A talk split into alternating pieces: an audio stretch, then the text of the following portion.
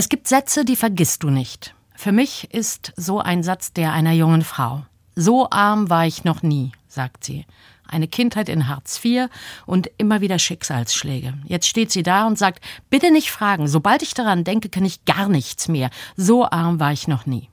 Einkaufen geht schon immer nur bei Aldi und Lidl, derzeit weniger als das Nötigste. Dabei kocht sie so gerne. Mietschulden, Mahnungen im Briefkasten, Schlafstörungen, Ängste, Scham. Armut, die eine schon als Kind gelernt hat, die wirst du kaum los. Das heißt, nie wirklich dazugehören, immer wieder nicht in die Schule zu können, weil man nichts zum Anziehen hat, kein Geld für den Bus oder eben gar nichts mehr können, einfach liegen bleiben vor Angst und Depression, deswegen nicht lernen und keine Hausaufgaben machen. Armut produziert im Leben von Kindern Katastrophen.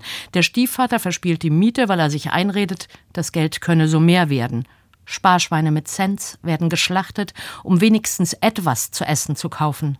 Keine Winterschuhe, keine Turnschuhe, kein Sportverein, keine Nachhilfe. Armut ist erblich.